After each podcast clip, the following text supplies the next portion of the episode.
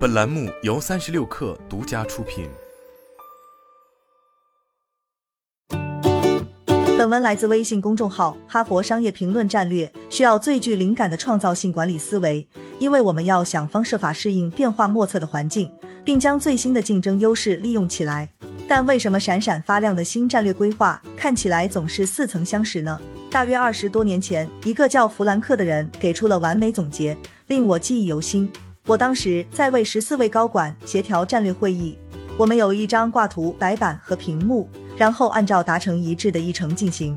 我正在记录小组的观点时，弗兰克突然说：“我不懂为什么每年都要开这些战略工作坊，反正结果总是一切照旧。”那是我第一次在战略规划的场景下听到“一切照旧”这个词，但弗兰克没说错。我跟其他客户在其他场合也见过同样的一幕：战略规划变为一切照旧，战略总会成为你的敌人。接下来我将展示如何将思维从制定战略转变为发现战略，并列举部分企业案例，看他们如何跳出自己所在的行业，寻求创意，摆脱战略如常的循环。第一步，改变思维模式，围绕战略。每份教材都在反复强调的惯用语言是：战略是被制定出来的。但这会把高管团队的思维向内引导，他们不去寻求新鲜的创意，反而回归行业惯例，依据曾经做过的事制定战略。突破常规的第一步就是把思维和语言从制定改为发现。与其认为答案在内，高管团队不如认为答案在外，利益相关方。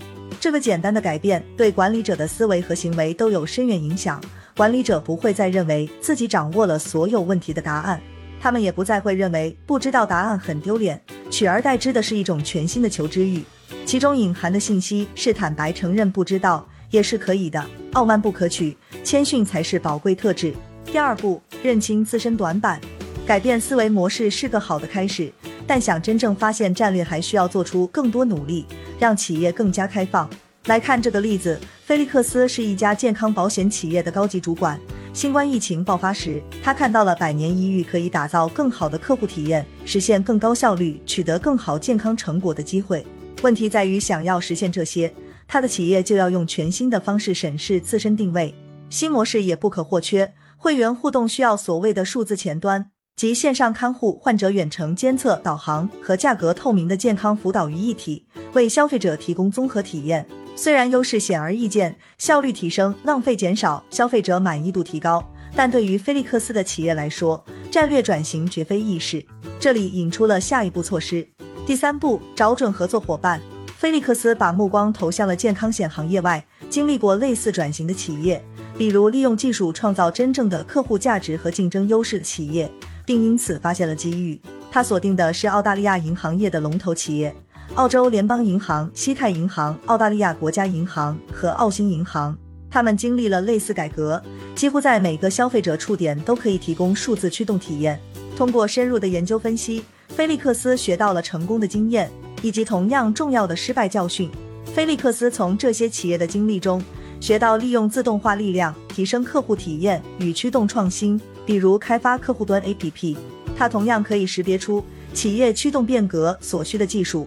另一家企业是全球最大的化妆品品牌之一，托尼是其中一名高层主管。他从澳大利亚有名的能量饮料红牛中找到了灵感。红牛通过媒体渠道管理消费者的方式，给他留下了深刻印象。他的公司和红牛甚至合作推出了男士洁面护肤系列，这催生了触达共同目标年轻男性受众市场的战略。他们还在澳大利亚大型连锁超市沃尔沃斯里举行了一次激活活动。携手宣传他的生意和红牛的产品。艾玛是一家社会企业的带头人，为受司法体制影响的人提供就业。公司的业务是给办公室和工厂提供打包和快递服务。缺少像样的商业战略一直是社会企业的一个短板。艾玛需要把公司的业绩提升到真正商业化的水平。汽车行业给了他灵感。通过研究丰田汽车，艾玛和团队发现了改善客户服务的方式。那就是提高订单履约的准确度、处理订单的速度以及快递的及时性。这些因素对于所有竞争优势而言都很重要。为什么很多企业没有这么做？托尼认为，企业文化是一大障碍。我们怎样才能走出围城，真正跳出我们所在的行业和正在做的事情，开始往外看？雷富里形容过担任保洁 CEO 时是怎样把过多注意力放在了内部需求上。他不得不一直跟来自内部的万有引力对抗。这形象地比喻了大多数管理者的经历，每个人都在分析同事的行动和反应。另一个障碍是，管理者都认为自己遇到的问题独一无二。菲利克斯称之为错误的独特性偏见。虽然不同行业间的确存在细微差异，但更宏观的战略也非常有可能适用于其他行业。艾玛则认为，障碍是真实性错觉。管理者自认为比谁都了解自家业务，外部意见永远都不会有任何帮助。开篇提到的故事中。我与弗兰克的经历是一记警钟。我逐渐意识到，战略思维和战略设计往往会走到死胡同。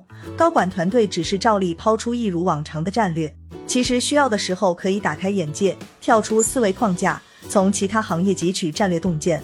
好了，本期节目就是这样，下期节目我们不见不散。